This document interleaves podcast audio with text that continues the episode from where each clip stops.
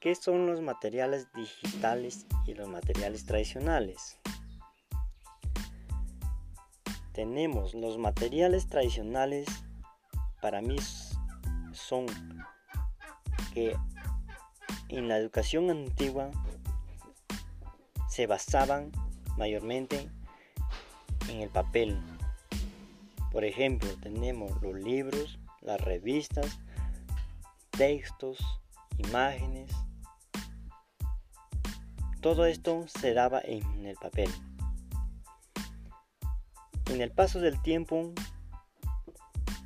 tenemos los materiales digitales que hoy en día es muy importante para el desarrollo de los trabajos y se hace más dinámico empleando las TIC